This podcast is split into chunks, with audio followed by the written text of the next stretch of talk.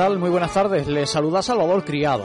Atrás dejamos la programación especial dedicada a la Semana Santa. Ya en periodo de Pascua, en esta casa retomamos los espacios habituales dedicados al mundo de las hermandades que le van a acompañar hasta que culminen los actos del junio eucarístico.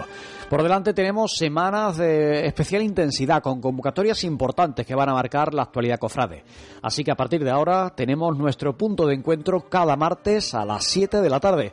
Espero que nos acompañen en este viaje radiofónico que vamos a plantear todas las semanas a través de la linterna cofrade.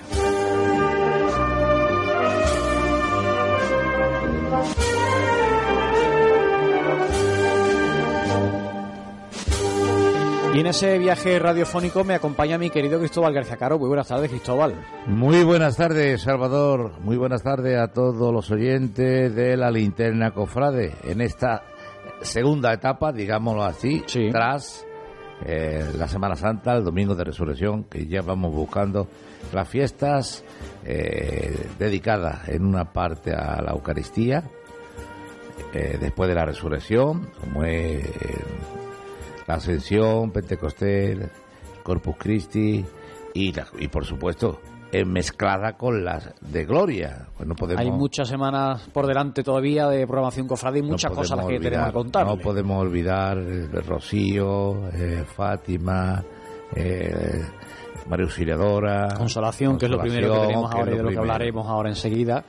Y, no me atrevo a decir que faltan tantos días para el domingo de Ramos. Vamos a dejarlo, ¿no? Sí, ya, llegará el tiempo en el que miraremos con más intensidad lo que queda para el domingo de Ramos. Ahora estamos centrados en glorias y de una forma muy alegre, por lo menos desde el punto de vista musical. Así es, compasa los compañeros de Manuel López Farfán. Pues fue un hito, marcó en los años 20, fue el boom de las marchas alegres, eh, populares y que le servían a los costaleros para, bueno, lo que les gusta a ellos, que es mecer los pasos de palio. Totalmente. Pues con esta música vamos a compartir este rato de radio, aunque ahora la vamos a cambiar por el sonido de las cornetas y tambores que nos anuncian el repaso por la actualidad cofrade de nuestra ciudad. Cope Utrera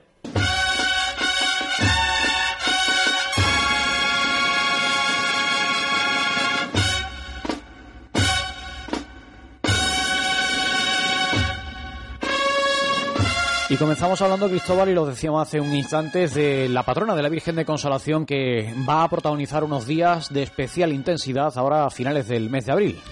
Efectivamente, como así lo recogen en sus nuevas normas, esta hermandad contempla que cada cuatro años la Virgen de Consolación baje a nuestra localidad y protagonice un trido itinerante. Este año 2023 se estrena este nuevo acto de culto externo que tendrá lugar a partir del 28 de abril. De cara a esa jornada, la Hermandad ha dado a conocer el itinerario por el que discurrirá la Virgen a lo largo de esos días y también ha mostrado el cartel anunciado de este acontecimiento, obra del joven utrano José Manuel Rodríguez Vázquez. Pues vamos a hablar de lo que se está por venir, Cristóbal. Vamos a empezar con la mirada puesta en el viernes 28.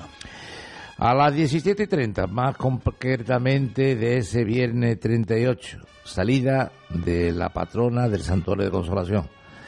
Este día visitará el geriátrico de la Mulata, donde tendrá lugar un acto de unción a los enfermos. Y también pasará por la capilla de Fátima antes de llegar a San José, donde sobre las 20 y 30 horas tendrá lugar la Eucaristía de este primer día del trido. ¿Y el segundo cómo se presenta? El sábado día 29. La Virgen saldrá de San José, que es donde durmió, a las 17.30 horas para tener parada en el ayuntamiento, en la capilla de San Bartolomé, en la iglesia del Carmen y en las Hermanas de la Cruz. También visitará la capilla de la Trinidad, donde tendrá lugar el acto de presentación a la Virgen de Consolación de los niños nacidos durante el último año. Finalmente pernotará en la parroquia de Santiago, donde sobre las 20 y 30 horas está previsto la Eucaristía del segundo día del trido. Pues pasemos al domingo, al 30 de abril, tercera jornada de ese trido itinerante. También comienzan los actos a las 17 y 30 horas, donde el cortejo saldrá de la parroquia de Santiago e inmediatamente entrará en la iglesia de las Madres Carmelitas, donde habrá un acto en torno a la vida consagrada. A su término, la del barquito en la mano recorrerá el centro de la ciudad para culminar en la parroquia de Santa María. En esta iglesia, sobre las 20 y 30 horas, se celebrará la Eucaristía del tercer día del triduo y el acto de renovación de las promesas matrimoniales. Que termine el trío no quiere decir que culminen los actos en torno a la patrona. Día grande, el día 1 de mayo, conmemoración de su coronación canónica, que es lo que vamos a poder vivir. Este día la Virgen saldrá de la parroquia de Santa María para presidir un pontificado en el porche de este templo a las 18 horas. Será presidido por el nuevo obispo auxiliar Teodoro León Muñoz con la intervención del coro Siarón. Cuando concluya la Eucaristía, comenzará la procesión de regreso al santuario de consolación en su paso. El cortejo caminará por el porche de Santa María, calle Rodrigo Caro, la plaza, Perafán de Rivera, plaza del Altozano, parada en la iglesia de San Francisco. A continuación seguirá avanzando por las calles Virgen de Consolación, Cristóbal Colón y Paseo de Consolación. Y todo eso con más detalle lo, pueden ver en nuestra página web, en utreradigital.com. Una semana que va a ser muy especial para la Hermandad de la Trinidad. De enseguida les hablaremos por qué, eh, de qué motivo y qué es lo que celebra. Un 300 aniversario que se dice pronto de un acto muy especial en torno a ese templo. Pero estamos mirando también en este mayo mariano a lo que a la romería de Fátima se refiere, porque, bueno, pues están preparando, están preparando todo lo que está por venir y un anuncio que nos va a servir de convocatoria tiene que ver, Cristóbal, con el cartel anunciador que ya hemos conocido.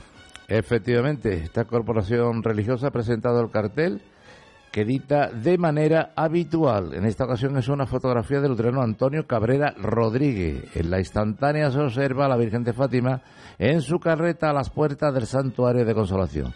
La instantánea fue tomada en la romería del año pasado cuando la hermandad pasó por el citado templo en su camino hacia el lugar de acampada. En esta ocasión, la romería tendrá lugar el 6 de mayo. Será el preludio al triduo previsto a partir del día 10 y que, como es costumbre, culminará con la función principal de instituto en la jornada del 13 de mayo. Y hablando de carteles, otro, otra, otro cartel y además de otra romería, en concreto la del Rocío, que también se ha dado a conocer. Efectivamente, en este sentido, eh, el cartel anunciador del 2023 de la Matriz del Monte es obra de Alejandro Rodríguez Portillo. Y en ella puede verse una fotografía tratada con un programa de edición en la que se aprecia parte de la carreta con el sin pecado de la corporación religiosa. Ese es el cartel de la Romería del Rocío de la Hermandad de Utrera, que además esta semana celebra cultos anuales en honor a su titular, la Virgen del Rocío, aquí en Utrera. En la parroquia de San José comienzan los actos a las 20 horas. Ejercicio del trido y Eucaristía presidida por don Mariano Escobar Crespo, párroco del templo y director espiritual de la hermandad. El sábado a la misma hora se celebrará la función principal de instituto, presidida por el mismo presbítero y contará con el acompañamiento musical del coro de la propia hermandad. Cope Utrera. ¿Quieres desayunar o merendar unos deliciosos churros de toda la vida con café o buen chocolate espeso en pleno centro de Utrera? En Cafetería Churrería Chari, situada en la Plaza de la Constitución, te ofrecemos nuestro chocolate con churros, tostadas y el mejor café. Disfruta también por la tarde de una buena merienda, copas con los mejores licores o las jarras de cerveza más frías de Utrera. Horarios de 8 de la mañana a 1 de la tarde y de 5 a 8 de la tarde.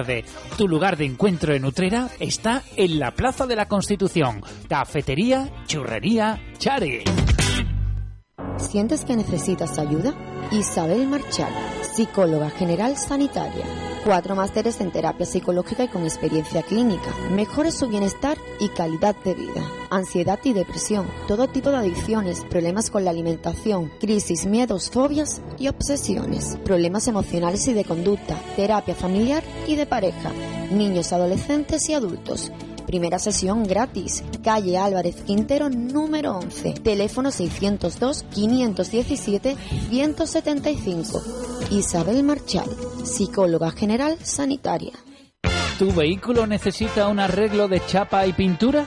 Entonces tienes que traerlo a Taller Chapa y Pintura Alejo Trabajamos con todas las aseguradoras y disponemos de vehículos de cortesía.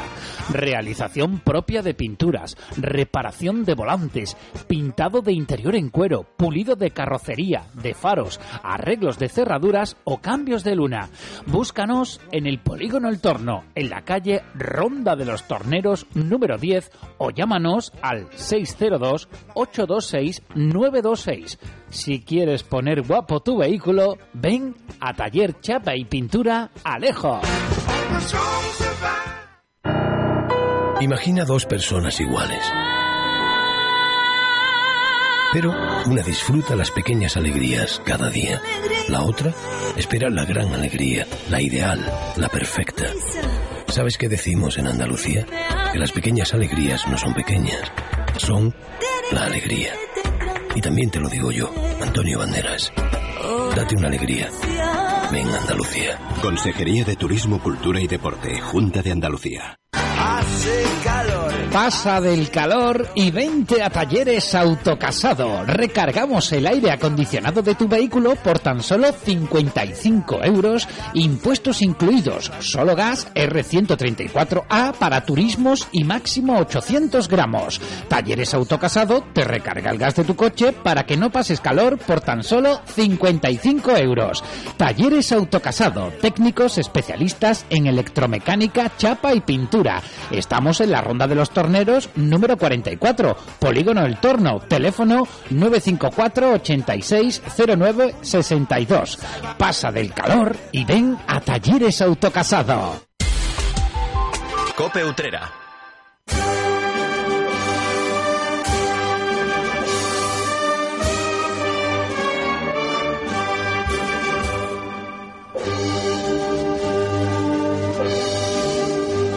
Continuamos en la linterna cofrade, que hoy, como les decíamos antes, ha vuelto a la radio tras la programación propia de Semana Santa. Y precisamente hoy hace una semana que el Consejo de Hermandades presentaba el cartel del Mayo Mariano.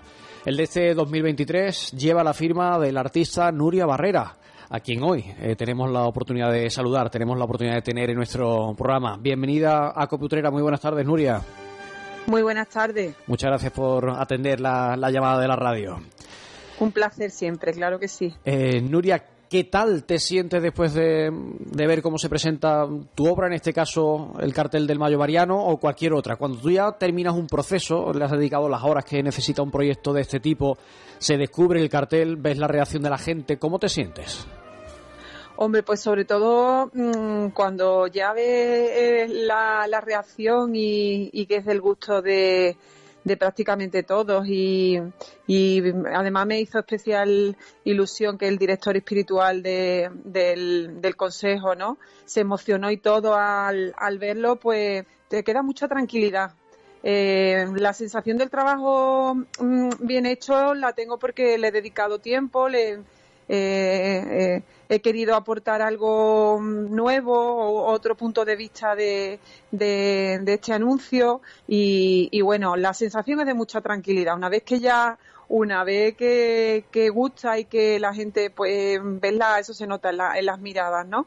Por lo que queda es mucha tranquilidad y ya un descanso muy grande.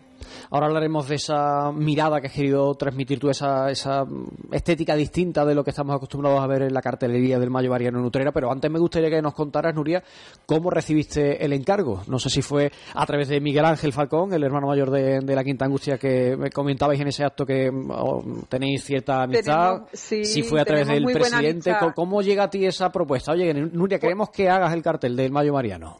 Pues mira, primero me hace un tanteo mi querida amiga y pregonera Reyes. Sí. ¿Eh? Yo a Reyes la conozco porque en su día yo anuncié la Semana Santa de Triana y ella eh, dirigía la revista eh, de, de, allí, una revista eh, dedicada a todo el entorno y todas la, las actividades que realiza Triana y, y, ahí nos conocimos y desde entonces pues hemos tenido una, además ella una, tenemos, nos une la devoción a María Auxiliadora, el, a, la, a, la, Virgen del Rocío, total, que bueno, que eh, eh, somos amigas y, y, bueno, me llamó, me dijo, oye, te quieren llamar, pero bueno, te llamo yo primero a ver que como total que mmm, porque era ella, porque era amiga, porque la verdad que había poco tiempo, eh, la agenda la tenía un poquito apretada y demás, pero no podía decir que no, por supuesto. A su, a su petición que con tanta ilusión me, me hizo, ¿no? Y ya luego posteriormente, pues, hombre, por supuesto le dije que sí, le dije, ¿pero cuándo? Y dice, no, pues que se presenta porque era claro, es tan seguido, ha sido tan, tan vamos, ha caído tan tarde este año la Semana Santa que no tiempo a desmontar los pasos. Vamos, de hecho, la noche de la presentación del cartel vi vimos dos, me encontré con dos mudas, ¿no? Allí eh, viendo dos, dos pasos de entre sus traslados, ¿no? Dos canastos. Entonces, bueno, pues le, por supuesto le dije que sí y a partir de ahí me llamó Javier Aguirale, el presidente, y nada, y por supuesto que sí. La fecha era un poquito apretadilla, pero bueno, se ha hecho un esfuerzo y, nada, ya te digo, mucha tranquilidad y mucha mucha alegría por la, por la aceptación del cartel. Oye, Nuria, tú, para quien no lo sepa, eres natural de Carmona, como decimos, tienes amistades con personas aquí en Utrera. Yo no sé si tú conoces o conocías las glorias de nuestra ciudad, si tenías claro lo que querías presentarnos en tu cartel o si has tenido que investigar, si te ha costado trabajo decidirte por lo que querías plasmar en tu cartel del Mayo Mariano. Bueno, alguna, alguna, algún conocimiento tenía. Además, como salesiana, eh, como dije en la presentación, eh, Utrera no puede ser más mariana, ¿no? Eh, los que hemos estudiado en la, en la, bajo el, bajo los salesianos o salesianas, ¿no? Yo en mi caso he estado en los dos eh, tanto en salesianas como en salesianos. Eh, el referente, bueno, es, es, María Auxiliadora de Utrera, ¿no? Eh, entonces, bueno, pues para mí Utrera es una, ciudad en sí mariana. Entonces, bueno, aparte de eso, pues me informé un poquito del resto de hermandades, por supuesto la del Rocío, la devoción que hay a la, a la, lo que es la patrona, la, devoción a, la Virgen de, de, agosto, del 15 de agosto, que es la Virgen del... La Virgen de la Mesa. de la Mesa, ¿eh? Entonces, bueno, me, me, ilustré un poco y bueno, y vi vídeos y, y fotografías, hablé con Miguel Ángel Falcón, eh, que fue bueno el que me llevó por primera vez a Utrera, ¿no? Con su, con un cartel para la Quinta Angustia, para su hermandad. Y bueno, y eh, tras escuchar y, ver fotos, pues se cruzó en mi, en mi camino el, el sin pecado de la Virgen de Consolación. Entonces, a partir de ahí ya, pues, eh, en eso, y, y que quería dedicárselo especialmente este año a los jóvenes y demás, pues fue como un poco uniendo unas cosas con otras y los sentimientos como surgió el querer hacer esa, esa obra en torno a la Virgen, ¿no? Eh, y, a lo que son sus oraciones, por supuesto. Eso te iba a preguntar porque mm, tú comentabas que, el cartel de este Mayo Mariano querías dedicárselo a los jóvenes, al futuro. Eh, vemos en el cartel el Sin Pecado de Consolación, un farol de acompañamiento y ambas, ambas insignias, ambos elementos portados por, por jóvenes acólitos. Y yo no sé si fue esa la idea que te sirvió para darle forma al cartel o si eh, al plasmarlo, al encontrar esa instantánea del Sin Pecado, te diste cuenta de que eso podía servir de homenaje a los jóvenes? Eh, un poco de todo, un poco de todo. El, otro día en la presentación hablé de un poco de que me, este año tenía un encuentro especial con el seminario a través de las capillitas que dejan para tenerlas en casa y pedir por la, pues una oración por las vocaciones, ¿no? Que son tan necesarias. Entonces yo allí me he encontrado con, pues con muchos jóvenes que han, han encontrado eh, en Dios y en, y, y en la Virgen pues una pues su destino. Y, y, bueno, pues hablando con el rector de allí, pues un día, pues también me pidieron un poco de ayuda porque este año son las jornadas mundiales de la juventud.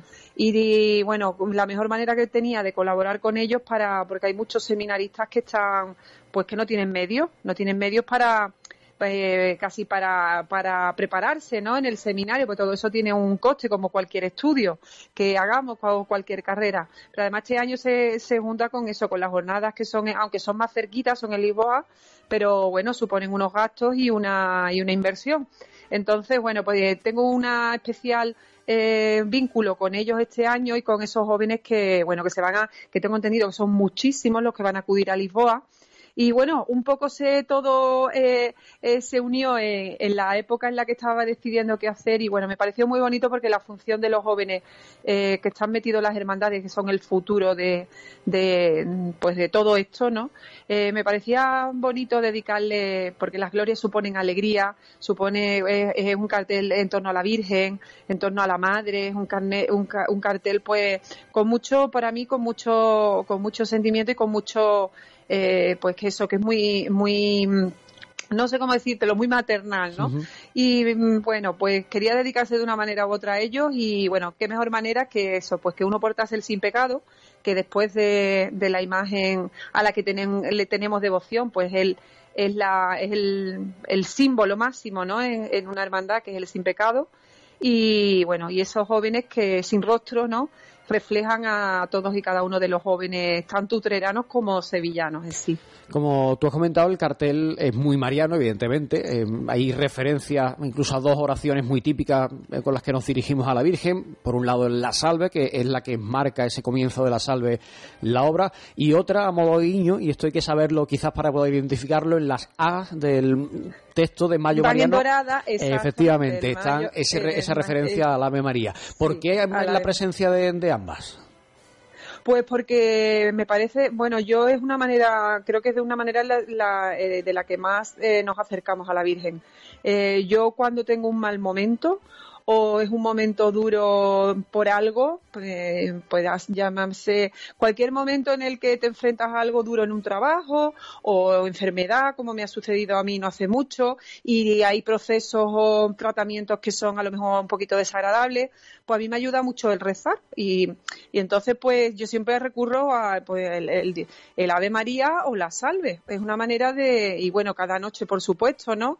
O a la hora de dar gracias, es la, manera en que me dirijo a ella. Entonces me parece una cosa tan común y tan cotidiana. Son oraciones a las que todos acudimos, ¿no? Que todos tenemos como referencia. Sí. Y bueno, me parecía bonito el, el, darles un sitio en este cartel y aprovechar, pues eso, el, el que estuviese envuelto ese sin pecado en las oraciones más, más rezadas a la, a la figura de la Virgen. En el acto de presentación del cartel se hizo referencia al azul barrera. Eh, es algo que yo he escuchado además con anterioridad en más de una ocasión y para quienes no sepan a qué nos referimos, ¿qué es, Nuria, eso del azul barrera? ¿Por qué se identifica tanto con esa expresión, con ese color?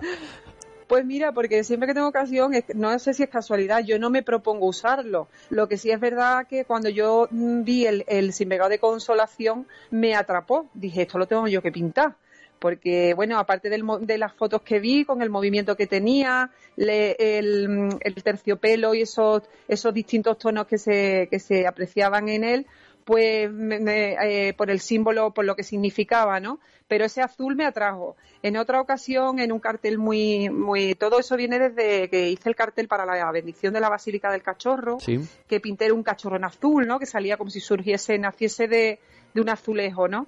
Y entonces es, casualidad, o sea, no lo hago queriendo, solo simplemente en determinadas cosas pues veo que el azul puede tener muchísimo significado y mucho sentido. Entonces, pues siempre que puedo, pues brota o sale, no, no es nada intencionado.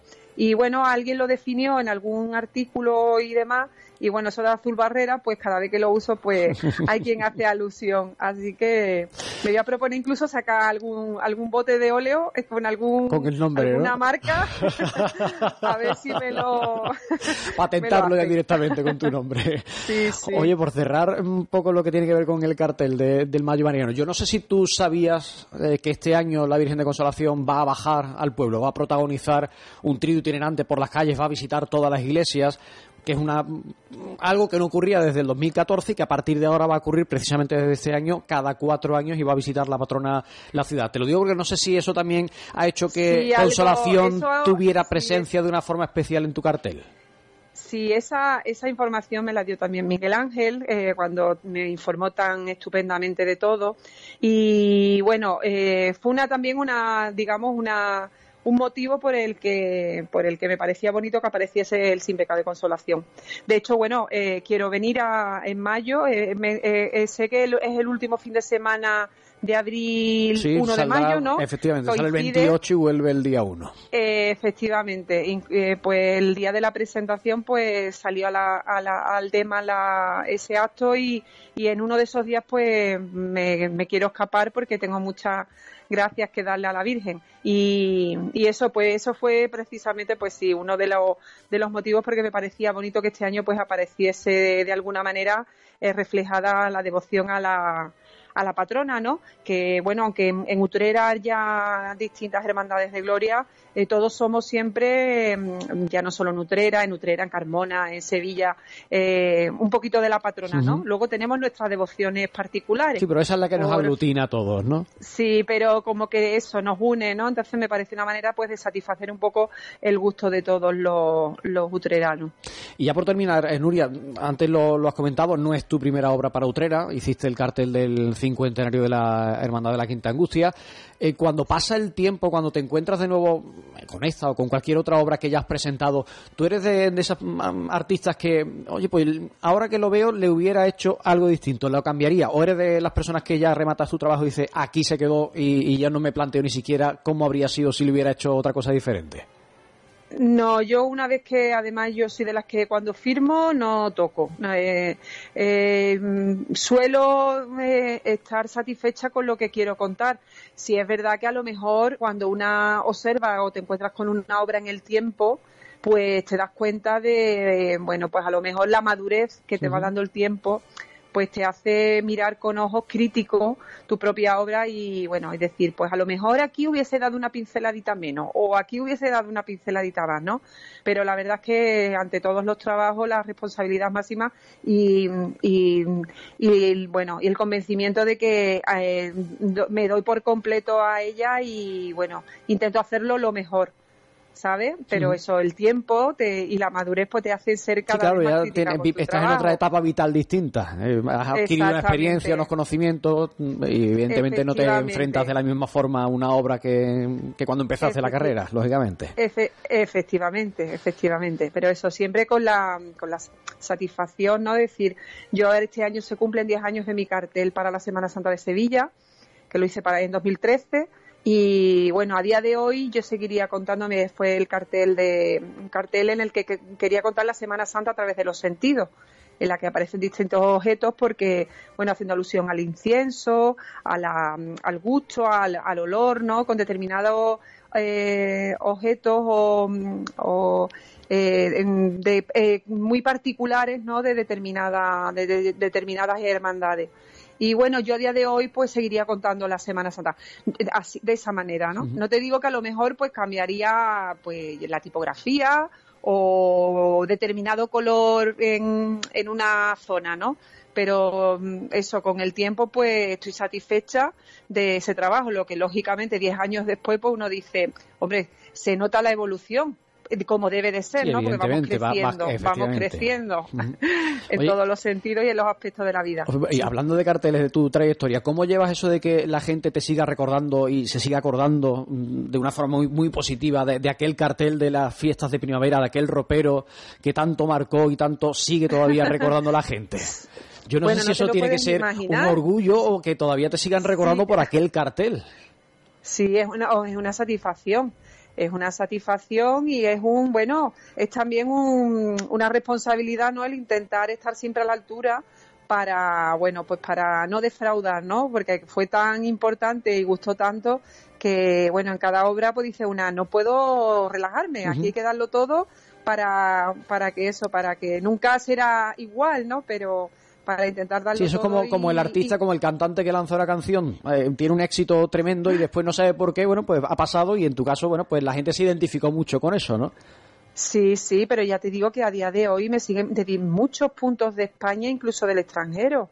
Me piden el cartel que tengo, que lo tengo en A3, eh, porque bueno, ante esto pues saqué otra edición, yo ya me, en su día se agotaron, se agotaron porque le di un dolor de cabeza al ayuntamiento porque había colas y colas de gente pidiendo el cartel, ¿no? Y yo tengo una edición en A3 que ya te digo que a distinto, hay gente que se pone en contacto conmigo por las redes sociales y me lo, me lo piden, hay quien se lo dedico, hay quien no, según quieran, y yo los mando con el gasto de envío y demás por un, vamos, por lo que cueste y, y ya te digo que a día de hoy es rara la semana que no sale el cartel y, lo mando a algún sitio. Así que para mí eso es una es una satisfacción. No es molestia, me tengo que desplazar a correo y esperar un poquito, pero es una satisfacción para mí que la gente quiera tener ese, ese ropero colgado, colgado en su casa. Totalmente. siempre agradecida. Pues me alegro mucho de que siga pasando y te doy la enhorabuena por el cartel del Mayo Mariano de este 2023 en Utrera. Espero verte estos días, como dices que nos vas a visitar, espero, espero verte, espero que nos veamos por aquí de nuevo. Sí, será seguro, seguro. Nuria Barrera, muchísimas gracias por haber estado con nosotros y como digo, enhorabuena por ese cartel que nos anuncia todo lo que estamos a punto de vivir en Utrera. A vosotros siempre y muchas gracias. Un abrazo. Cope Utrera. Estación de servicios Petro ya en Utrera cumple seis años ofreciendo combustibles con aditivos de última generación con biocidas para prevenir la proliferación de bacterias.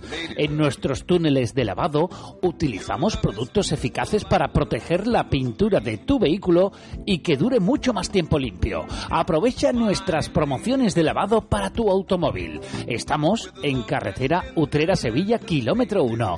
Petro ya más kilómetros y salud para tu vehículo por el mismo precio. Hasta el 22 de junio disfruta de la exposición fotográfica Colita Flamenco, El viaje sin fin, un recorrido a través de instantáneas únicas por la historia del flamenco de las últimas décadas, con imágenes inéditas de Fernanda y Bernarda de Utrera. Visita la exposición en el Centro Cultural Casa Surga de martes a domingo, de 11 de la mañana a 2 del mediodía y de 6 de la tarde a 9 de la noche. Centenario del nacimiento de Fernanda de Utrera, Ayuntamiento de Utrera me cambia de Desde 1936, en la placita de la Constitución se encuentra Cordero, confitería de gran tradición, pastelería artesanal con mostachones, lenguas y pastelería de gran variedad. Su lingote de crema, merengue, danesas de chocolate y de yema tostada. Sus mostachones relleno y mostachonazo Mmm, ¿cómo están?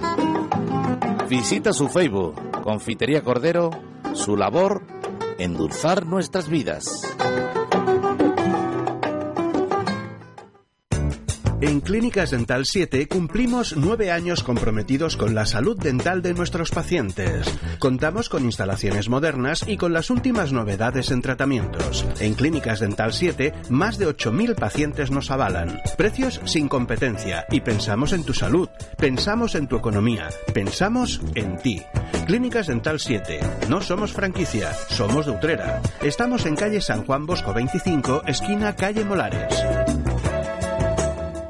¿Ahorrar la factura de la luz con placas solares? ¿En Utrera? Uninergia. ¿Con la tranquilidad que da una oficina para atenderte en vez de solo por teléfono? Uninergia. Y si es necesario, nosotros te visitamos a ti. ¿Te gustaría saber cuántas placas son necesarias para empezar a ahorrar? Sin duda, Uninergia. Nuestros ingenieros elaborarán para ti un estudio gratuito para adaptarse a tu consumo y enfocarse en la rentabilidad. Todo con una simple llamada o un WhatsApp al número 698 90 35 82. Recuerda 698 90 35 82. También en uninergia.es. Estamos y somos de Utrera. Uninergia, especialistas en placas solares. Polígono Industrial La Morera, calle Jornaleros número 13, detrás del antiguo Eroski. Más en uninergia.es.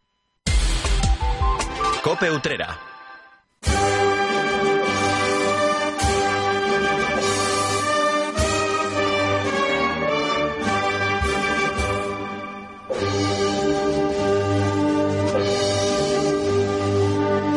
Pues siguen escuchando la linterna cofrade y como decíamos en el espacio noticias, la Hermandad de la Trinidad se encuentra en una semana muy especial. Este jueves se cumple el tercer centenario del establecimiento del culto en la capilla de, la Trinidad. para hablar de, ese asunto queremos bueno, pues profundizar en los próximos minutos porque además con motivo de este efeméride el domingo van a celebrar una Eucaristía conmemorativa como ya les contábamos en la capilla de la Santísima Trinidad. Y como digo vamos a adentrarnos en esta efeméride, vamos a conocer los detalles del acontecimiento histórico que vive la corporación religiosa y quién mejor que un trinitario para hablarnos de ello, quién mejor concretamente que José Manuel Aguilar, quien ha estudiado de una forma pormenorizada la historia de su hermandad. José Manuel, muy buenas tardes, bienvenido a la linterna cofrade. Hola, buenas tardes, encantado de estar aquí. Un placer contar contigo y, bueno, que, nos cuentes un poquito, que nos destripes un poquito la historia de esta efeméride, de lo que conmemora la hermandad y de todo lo que tiene que, ver con, con ese acontecimiento. Si te parece, vamos a empezar hablando de qué ocurrió exactamente el 20 de abril de 1723. Bueno, el 20 de abril de 1723 lo que ocurre realmente es que se otorga por el señor provisor del arzobispado de, Sevilla, eh, provisor y vicario del arzobispado de Sevilla, eh, mm, se otorga licencia para decir misa en la, en la capilla de la Santísima Trinidad. Eso es lo que celebramos el, el día 20 como, como tal. Ya posteriormente, pues eh, tendría lugar con esa licencia que se otorga, pues tendría lugar lo que sería la bendición de, la capilla eh, algunos días más tarde, concretamente el día 1 de mayo de 1723. Hacia ahora, bueno, pues se va a cumplir ahora en estas fechas pues 300 años de, ese acontecimiento. Esa licencia, José, Manuel, que, que comentas, ¿es lo que conocemos también como la consagración del templo o no tiene nada que ver? La consagración del templo sería eh, la licencia es para eh, digamos reconocer que, bueno que, está todo eh, en orden y que se puede celebrar el, sacrificio de la misa y que, y que realmente pues se puede pasar a la bendición. Entonces la consagración del templo, que es lo que conocemos como, o que es lo que también podría hacerse el sinónimo de bendición, pues es lo que sería la consagración del templo que tuvo lugar el día 1 eh, de, mayo de 1723. Pero eh, la orden para que se pueda eh, bendecir el, templo pues es del 20 de abril y eso es lo que celebramos, por eso ponemos en esa fecha que es una fecha que ahora mismo en Utrera pues vamos a decir, está más libre, ¿no? Eh, el 1 de mayo, pues sabemos que, que actualmente en Utrera y ya desde la coronación canónica de, de, nuestra patrona, pues realmente es una fecha muy señalada y por lo tanto eh, un poco incómoda ¿no? o inoportuna, podríamos decir, para, para hacer la celebración de la bendición de la Iglesia. Podríamos eh, contar con varias fechas, pero se, se decidió en principio de optar eh, hace ya también 25 años que se celebró en el 275 aniversario, se celebró el mismo, la misma efeméride, pues se decidió un poco contar con esta fecha del 20 de, de abril porque las otras fechas pues ya se metían en el mes de mayo y interferían pues con las celebraciones pues del 1 de mayo, por supuesto la Virgen de Consolación y otras cercanas más adelante en las que también se celebraron las primeras misas y, y demás tenemos un calendario cuando pasa la Semana Santa repleto de actividades y hay que ir cuadrando fecha, evidentemente, como tú dices. De todas formas, José Manuel, ese 1 de mayo no existiría sin la jornada del 20 de abril, que es para que la gente lo entienda. Claro. Eh, en, la, fecha en la que por escrito aparece mm, esa, esa autorización, esa licencia, ¿no? Aunque después, se aunque después se materializara, se celebrara, se consagrara y se celebrara por primera vez esa Eucaristía el día 1. Eh, bueno, realmente el día 1 eh, lo que eh, se hace es la consagración de la iglesia según el ritual romano, es decir, lo que se hace es la bendición de la, de la iglesia, es decir, de todo eso tiene un, un proceso y ese día se hace la bendición de la iglesia. No, eh, no señala los documentos si con posterioridad a la consagración de la iglesia se, se celebraría la Santa Misa o no. Eh, lo que sí, de alguna forma, señalan los documentos es que, eh, vamos a decir, como primera misa se establece una eh, del día 15 de mayo. Entonces, bueno, mm, muy probablemente después de la consagración es posible que hubiera, pues, algún, no sé si el propio ritual, pues, por la, mm, en obliga a lo que sería la, la, consagración y por lo tanto a una misa, pero igual que por ejemplo en el caso de los, de los misacantanos, ¿no? Pues cuando se ordena un sacerdote, pues después está el día de la ordenación y después está el día en el que eh, dan su primera Eucaristía, ¿no? Pues yo creo que algo así eh, debió de suceder y que por un lado está la consagración, la fecha de la consagración, que es el día 1 de mayo, y después la primera misa que se celebra posteriormente en la, en la capilla, pues es el 15 de mayo. Pero como decía, bueno, pues dado el calendario mariano que tenemos en Utrera en el mes de, de mayo, pues parecía más lógico adelantar todo ese eh, calendario pues a la fecha del 20 de abril, que es la que de alguna forma posibilita el hecho de que en la capilla de la Santísima Trinidad se puedan celebrar misas desde hace 300 años. Estamos hablando de una efeméride que tiene su materialización, se produce porque mm, se había venido construyendo la, capilla antes, ¿no? Ese fue un poco el, colofón, aunque no estuviera todavía terminada definitivamente. Cuéntanos, si te parece, vamos a comenzar por el principio, cómo surgió aquella construcción de la capilla, qué primeros datos hay o cómo se pone en marcha la, la creación, la, la edificación de este templo.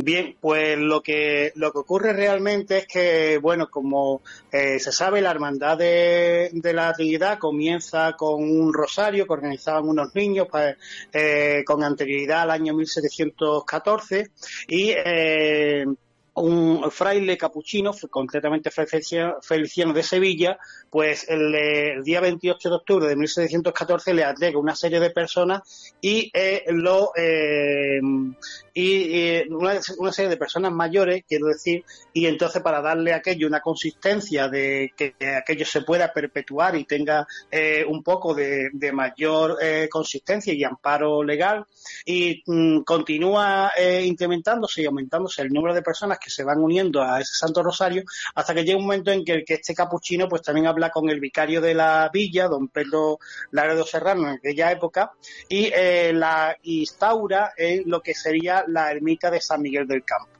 Entonces ya a partir de ahí el rosario saldría de esa ermita. Hasta entonces había estado saliendo de unas casas particulares, de unas casas de morada de la calle, en la calle de la Fuente. Eh, bien, Allí en la ermita de San Miguel del Campo, pues existían otras hermandades y existía un santero. Entonces la hermandad de la Trinidad estaba obligada a dar una limosna por el mantener allí sus enseres, es decir, sus impecados y sus faroles y, demás, y eh, a darle también eh, una limosna al santero por cuidar de los enseres. Con el paso del tiempo, pues hubo varias eh, desavenencias entre las hermandades que radicaban allí con la de la Trinidad, particularmente consta eh, la desavenencia con la Hermandad de, los Remedios, que costaba, que eh, estaba también allí erigida en la ermita de San Miguel y eh, particularmente también con el santero, ¿no? Decían los hermanos que cuando pasaba por delante las insignias de la hermandad, de la Trinidad, pues que no lo hacía con el debido respeto y que pues prácticamente pues no trataba bien a las insignias y demás. Entonces había habido varios eh, conflictos de ese tipo, con lo cual eh, pues los hermanos empezaron a buscar un sitio más a propósito y además más cercano a la villa. Por otra razón también, pues porque en ese rosario, que era Rosario de la Aurora, pues eh, tenía eh, muchas veces lugar la concurrencia de hombres y mujeres a horas intempestivas. Eh, la ermita de San Miguel estaba por entonces, bueno, pues en medio del campo. si hoy pues vemos dónde está la fuente, pues el camino que va hacia, hacia adentro, pues ahí a una cierta distancia, como de medio kilómetro aproximadamente o algo más, pues podría estar la ermita de, de San Miguel.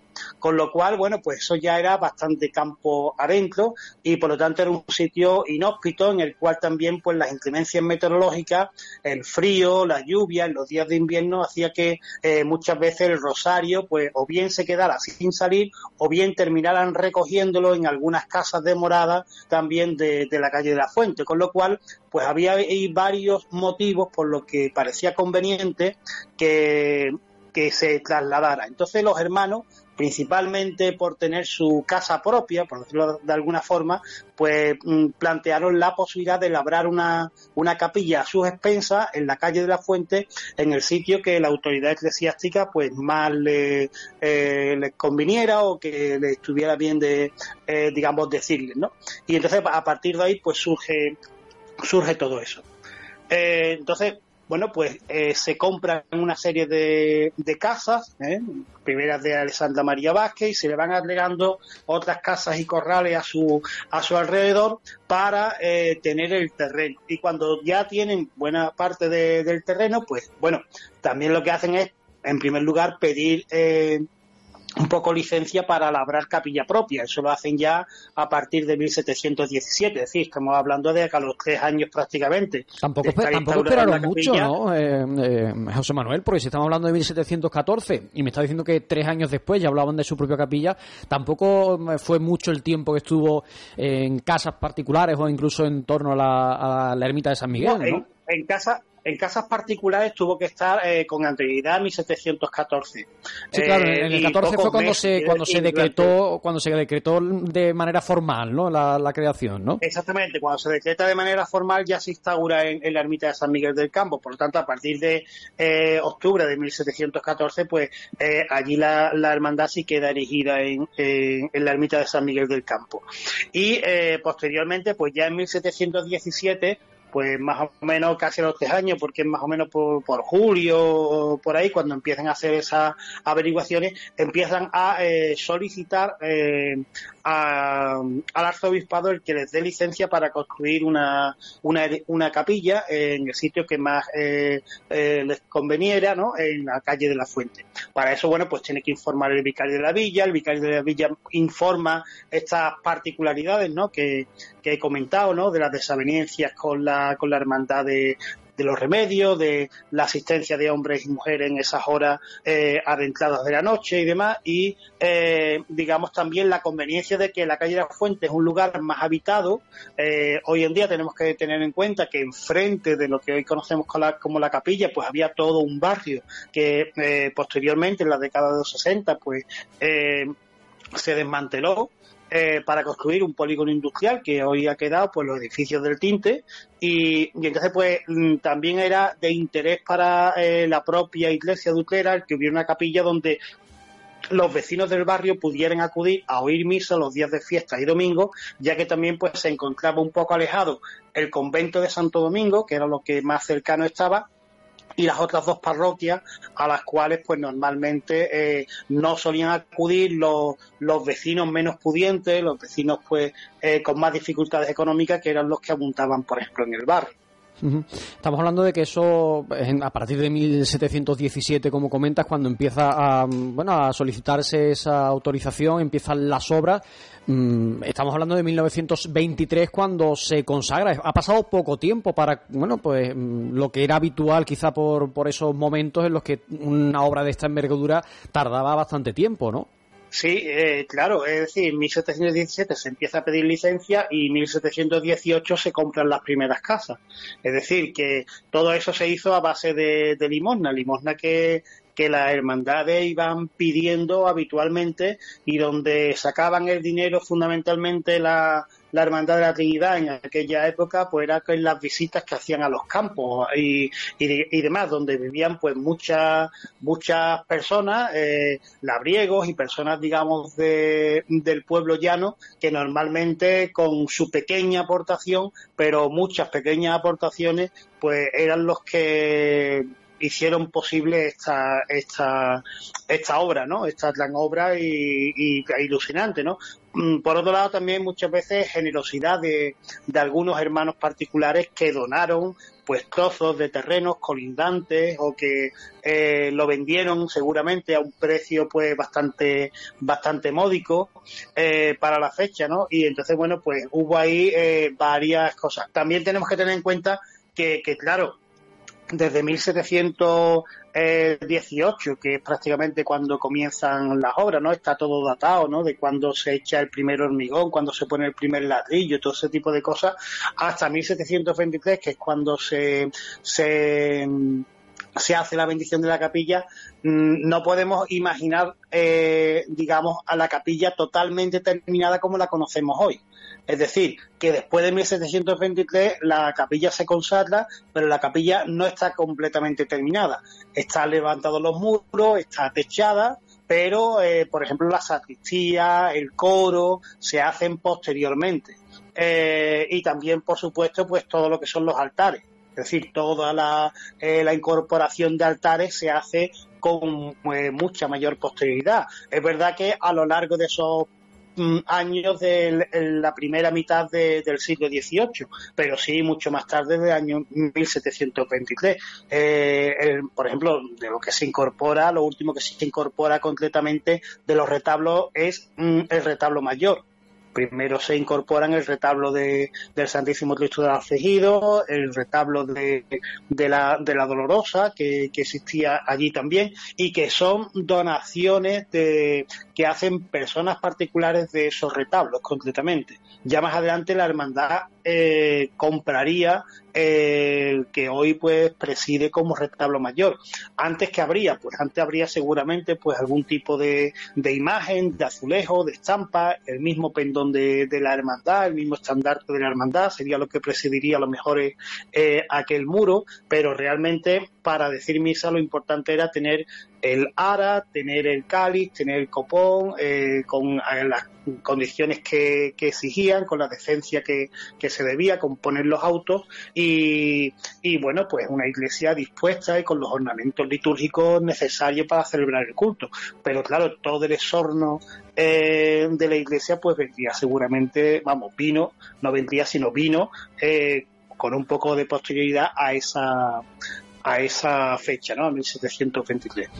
Estamos hablando, José Manuel, en todo momento de capilla, capilla, capilla, pero no sé si por la situación geográfica, por el tipo de uso que tenía este templo, empezó mm, surgiendo el proyecto mm, como si de una ermita se tratara o, nació siempre con la nomenclatura, con la forma de, hablar de, de la iglesia de este templo como capilla como tal. Mm, no, vamos, hablamos de capilla porque quizás lo que estamos hablando de hablar de, siempre hablamos de capilla y eso, ¿no? Eh, eh, pero bueno, eh, lo que, en definitiva, lo que, lo que se pide es, bueno, pues licencia para, para labrar, digamos, capilla propia, es decir, los hermanos lo que piden es licencia para labrar capilla propia, entonces por eso muchas veces hablamos eso de capilla.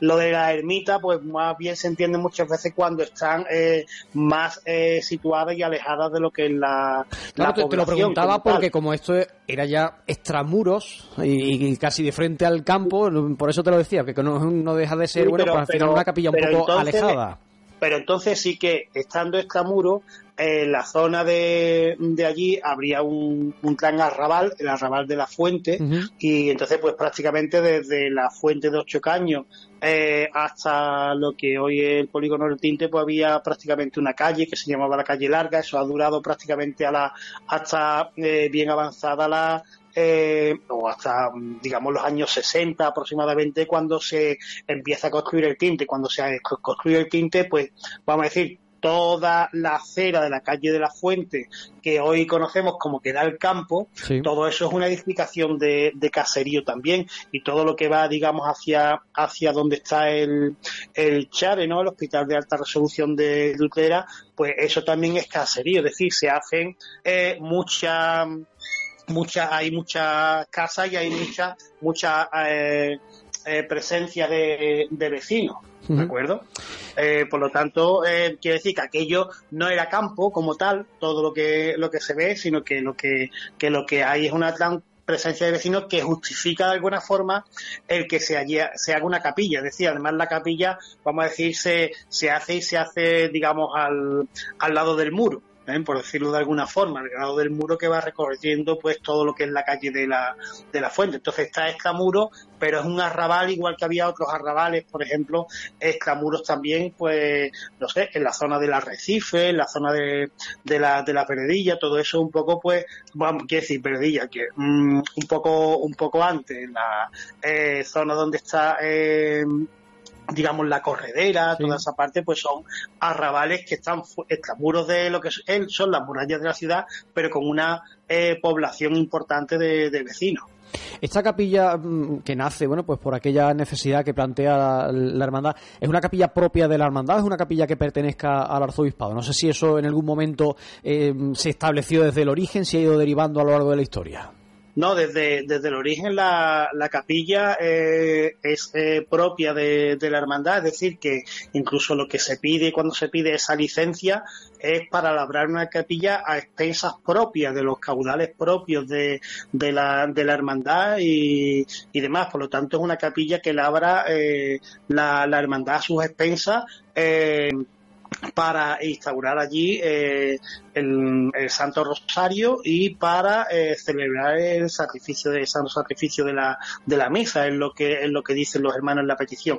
Y la licencia se otorga para eso. Entonces eh, incluso la, la hermandad tiene escritura pública es decir la hermandad es la que hace la, la, compra de todas las casas y los terrenos donde se mm, va a edificar la iglesia y después posteriormente compra otros terrenos que son, bueno, pues los anexos que hoy conocemos eh, a lo que es la, la, iglesia en sí, el templo en sí. Es decir, que, que la hermandad adquiere todo ese, todo, mm, todo ese espacio, ¿eh? lo, lo, adquiere la hermandad y tiene las escrituras pertinentes de propiedad de esos, de esos espacios, ¿no? Se han tardado tiempo en, en buscar esa, esa escritura, por, particularmente pues me dediqué durante mucho tiempo a, a buscarle y hallar toda esa documentación importante. Y bueno ha sido necesario porque eh, sí que es verdad que desde eh, tiempo inmemorial pues se conocía que esa capilla era, era propia pero sí es cierto que en diversas ocasiones pues ha habido pues algún que otro intento de inscribir la capilla eh, por parte de la arzobispado a su nombre. Entonces, bueno, pues por parte de la hermandad en todas esas ocasiones pues se, ha, se han presentado... Se ha tirado archivo, de documentación, que para eso está, ¿no? Y para eso se, se tiene localizada, ¿no? Claro, se, han presentado los, documentos y se ha, se ha visto que, realmente, bueno, pues aquello es propiedad de la hermandad y hay documentación incluso mm, generada por el propio vicario general de la archidiócesis en la que se da la autorización en la que consta que la capilla sea labrada por los hermanos a su expensas y dice que la capilla ha sido labrada por los hermanos a su expensas de 1723. Entonces, bueno, el, ¿qué ha pasado? Bueno, lo que ha pasado realmente es que eh, hay hoy en día tenemos ¿no? Pues, un registro ¿no? de la propiedad, pero claro, ese registro de la propiedad no ha existido siempre. Eh, por lo tanto, ¿qué ocurre? Pues que cuando se, se, crea el registro de la propiedad, pues ya hay propiedades anteriores. Entonces, eh, las propiedades particulares, pues sí, se fueron inscribiendo, y me refiero a propiedades particulares, casas, terrenos, etcétera, etcétera. Pero claro, los edificios religiosos, pues ninguno se inscribieron. Es más en la década de los finales de los 70 y los 80 cuando se empiezan a inscribir los edificios religiosos. Y entonces, bueno, pues en Utrera eh, se inscriben todos los edificios religiosos eh, con el título de la a las parroquias correspondientes y eh, menos el de, el de la Trinidad. Entonces, párrocos de Santiago, don Manuel Mateo Gamito, pues conocedor de, de que, bueno, la, capilla de la Trinidad era propiedad eh, de la hermandad, pues no la inscribe a, nombre de, de, la parroquia de Santiago. Posteriormente ya digo que ha habido distintos intentos de hacer esa, esa inscripción mm, basándose en distintas leyes, las cuales a lo mejor pues eh, la, autoridad eclesiástica no necesitaba eh, presentar ningún título de propiedad del terreno, sino simplemente por ser un espacio religioso, pero la hermandad sí que, gracias a Dios, pues tenía eh, localizado lo que eran los las escrituras correspondientes eh, para demostrar bueno pues la propiedad de, del terreno no que no solamente era un poco de vamos a decir del uso y costumbre no y de conocer eso como que se había dicho no y, y contado sino que simplemente bueno pues había documentación relativa a, ello. Pues... eso supuso un, oh, quiero decir, ha supuesto, me supuso una cantidad importante de, de, trabajo y de años buscando toda esa documentación para reunirla, pero bueno, afortunadamente pues, pues ya se, se ha hecho. Realmente después, bueno, pues la hermandad en distintos momentos ha iniciado trámites para registrar eh, la, la capilla ¿eh? a, a, nombre de la hermandad y, y bueno, eh, creo que, estamos pronto a revisar esa, esa inscripción si, si ya no se ha, si no se ha hecho todavía, pero no quiero ser yo el que quien, digamos, pues comunique esa noticia, ¿no? Sino que creo que debe ser la hermandad y su hermano mayor quien comunique esa noticia sobre si eh, la, la, capilla, ¿no? Pues está ya en los trámites finales para la inscripción definitiva en el registro de la propiedad a nombre de, de la hermandad, pues que cuando eh, lo tenga bien la, hermandad o se produzca, digamos, la inscripción definitiva, pues seguramente se, se comunicará y será público, pero ya eso es una cosa que está en un trámite ya en su proceso final, porque en definitiva Mm, resumiendo un poco, mm, no queremos que nos molesten más, quiero decir. Eh, vale, entonces pues, pues ya está, simplemente queremos ya dejarlo ahí claro. Mm, sabemos que eso ha sido siempre pues de la hermandad, eh, se tiene la documentación, no era necesario porque la documentación está, es decir, una escritura, pues una escritura, si es de si es del siglo XVIII, pues claro, es que se compraron los terrenos en el siglo XVIII. Es que eso está escrito manuscrito en un papel de pergamino. Bueno, pero es que eso es como se hacía entonces esa documentación. Era la forma de proceder en aquella época. Claro, exactamente, pero eso tiene tanta validez como, como cualquier escritura que haga un notario hoy en día, aunque la haga ordenador y se pueda leer fácilmente, ¿no? Eh, eh, la caligrafía que aparece de, del ordenador, ¿no? Ya le decía yo que íbamos a hablar con una persona que yo creo que era la que tenía más conocimiento sobre el asunto que nos traía, que es ese aniversario, ese tercer centenario de la licencia que le autorizó celebrar Eucaristía, celebrar misa en la Capilla de la Trinidad. Hemos hablado con un trinitario, con un miembro de la hermandad que ha estudiado mucho la historia de esta cofradía, como es José Manuel Aguilar, a que yo le agradezco que haya estado este ratito compartiendo con nosotros, bueno, pues ese acontecimiento que ahora vive su hermandad. Muchas gracias, José Manuel. Pues nada, muchas gracias y un saludo para, para todos los oyentes. Cope Utrera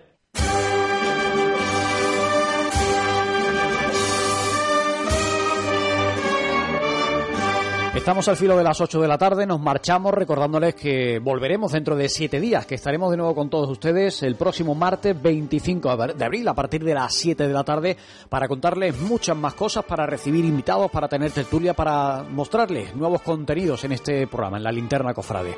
Hasta entonces, muy buenas tardes.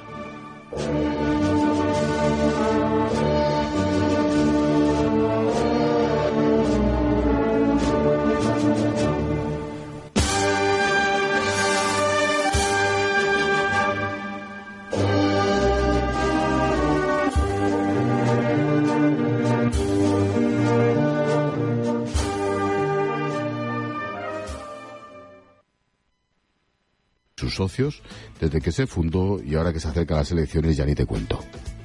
Sánchez, Yolanda, Pablo Iglesias, Esquerra, Batasuna, el PNV y hasta Teruel existe, están jugando ya en el siguiente tablero, en el día después. Porque si les da la suma, la suma de perdedores, harán lo imposible por seguir gobernando bajo la patraña progresista, reformista y feminista. Y porque si no suman, se querrán posicionar para la oposición. Es decir, para tomar las calles, para liderar el Parlamento y así esperar a la siguiente mientras Feijó se come el marrón. Uno, lo de izquierda y derecha es muy relativo. Hablar de izquierda progresista y de lucha de clases desde el Falcon, vestida de marca, o con la calle del chaletazo cortada por la Guardia Civil, no cuela. Y seguimos ahorcados por esas etiquetas, como si los socios independentistas huidos a Waterloo o a Suiza fuesen revolucionarios.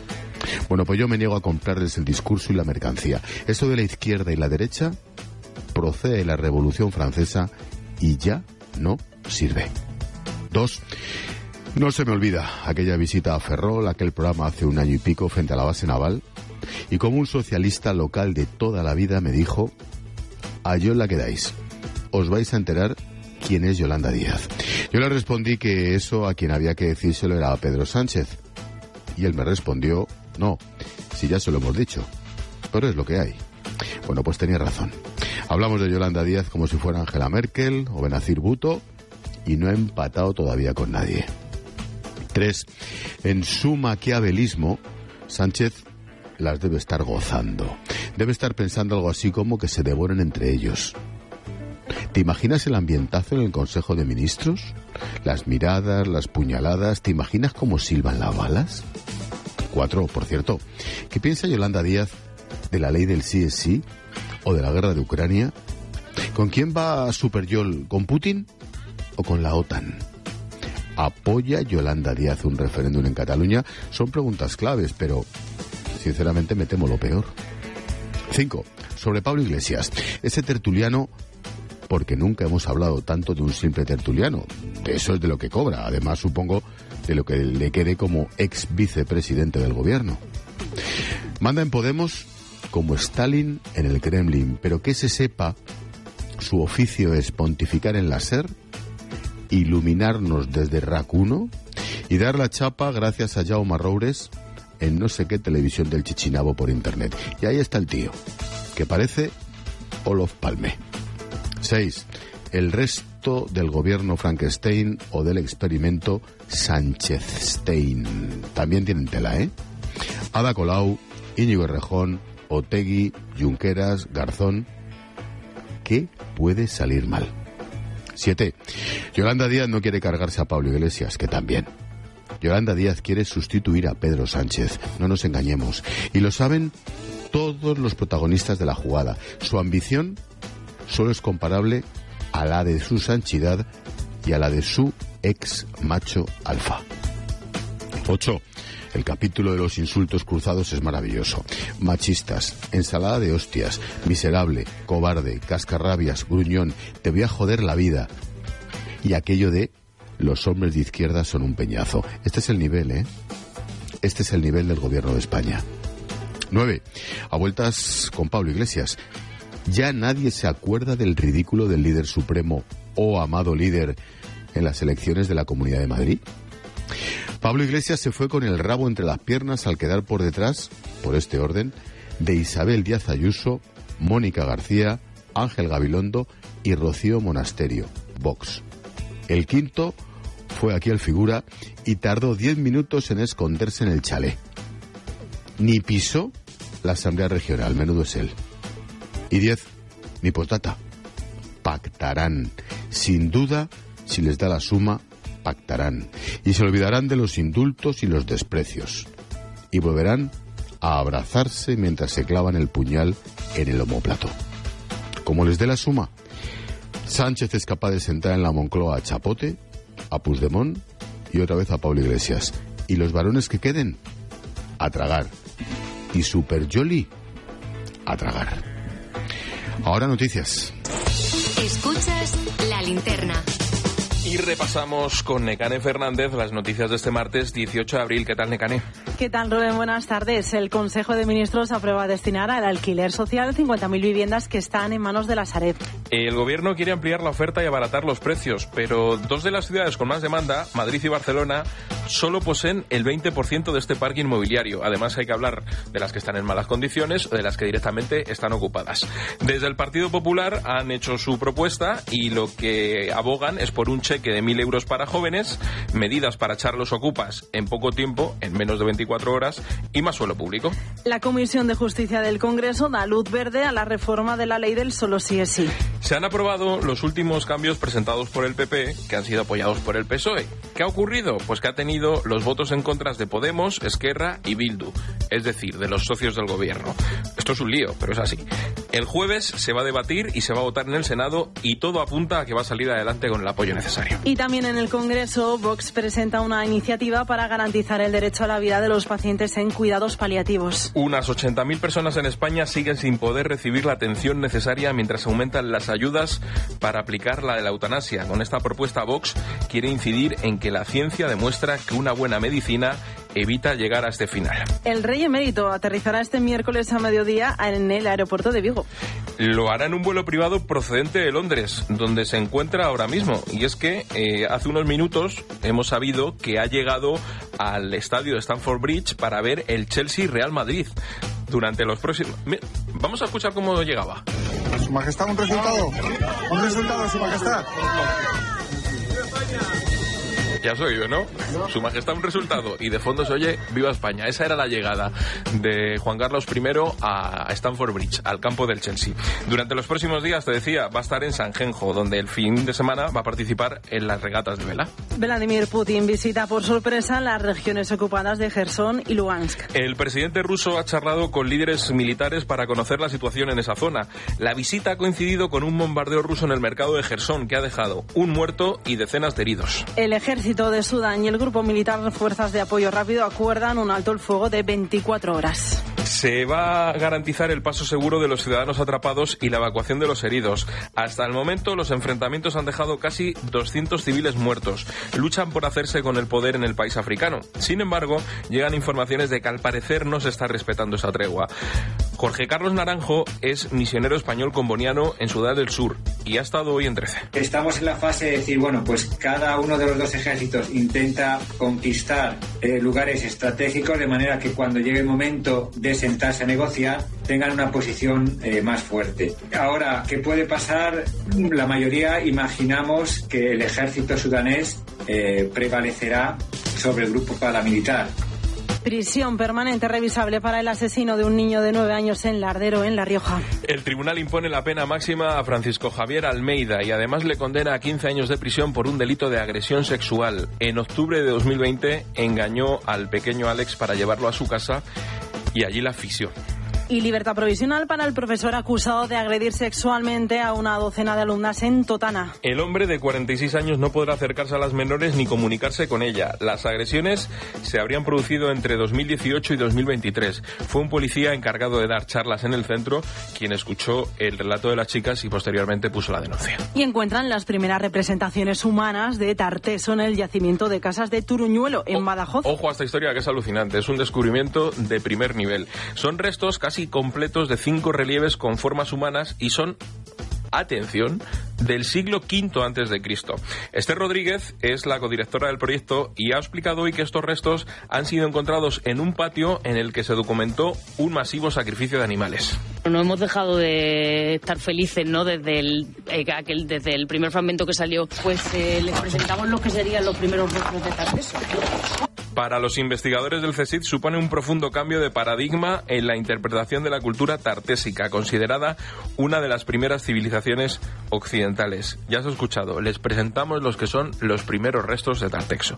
Y nos queda algo en los deportes, o mucho, quién sabe, Necane. Pendientes de la Champions, a las 9 Chelsea, Real Madrid, vuelta de cuartos de final, con dos goles de ventaja para el Club Blanco. Allí, como hemos contado, va a estar en el palco el rey Juan Carlos Ahí I. Le han pedido un resultado, él no ha contestado y se queda de fondo. ¡Viva España! Y aquí en nuestra liga los árbitros de momento descartan ir a la huelga. Se han reunido para analizar el clima hostil que dicen que hay contra ellos. No van a parar el campeonato, pero piden reflexionar y que se tomen medidas antes de que se produzca una desgracia. También cargan contra la liga por lo que consideran que es una campaña de, para señalarles y ridiculizarles. Y en tenis se está jugando el Conde de Godó en Barcelona. Feliciano López se ha despedido tras 22 torneos jugados en Barcelona. Ha perdido contra Gofán.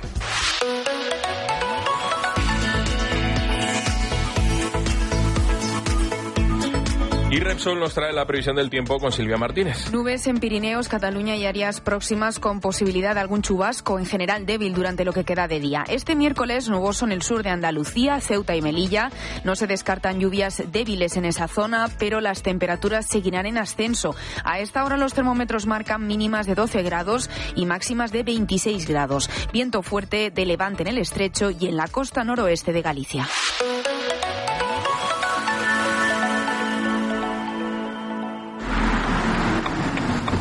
La energía que necesita tu coche para llevarte a ver a tu madre. Y la que necesitas para calentar sus tuppers en casa. Conectadas para ahorrar y hacer tu vida más fácil. Contrata la luz y el gas con Repsol y ahorra hasta 15 céntimos por litro en tus repostajes pagando con Wilet. Esto es conectar energías. Más información en Repsol.es o en el 900 102 002. Y aún nos queda un asunto más.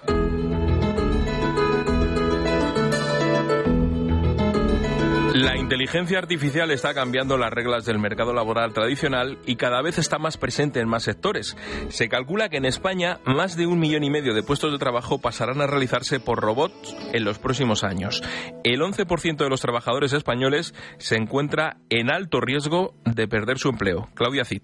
Pese a la pérdida de trabajos, la robotización creará casi dos millones y medio de empleos en los sectores donde se necesita una mayor cualificación. José Ignacio López Sánchez, experto en organización de empresas. España en el 2030 tendría un crecimiento neto de en torno a unos 670.000 empleos. Si sustituye tareas físicas y manuales o también con un nivel cognitivo básico. Las tareas que se deben promocionar, por un lado, son las que tengan altas capacidades cognitivas, sociales, emocionales y tecnológicas. Si esta automatización se aplica de manera adecuada, el país llegará a ser mucho más competitivo. Aquellos países que tienen un alto nivel de automatización y una alta densidad de robots son países que presentan una alta productividad y en la mayor parte de ellos la tasa de desempleo es mucho menor. No estamos perjudicando, todo lo contrario, podemos estar perjudicando si no somos capaces de reorganizar el empleo. En todo este proceso, las universidades y la formación profesional van a ser clave para poder recualificar a los trabajadores que queden desfasados. Es martes y los martes el foco en la linterna lo pone Alejandro Requijo.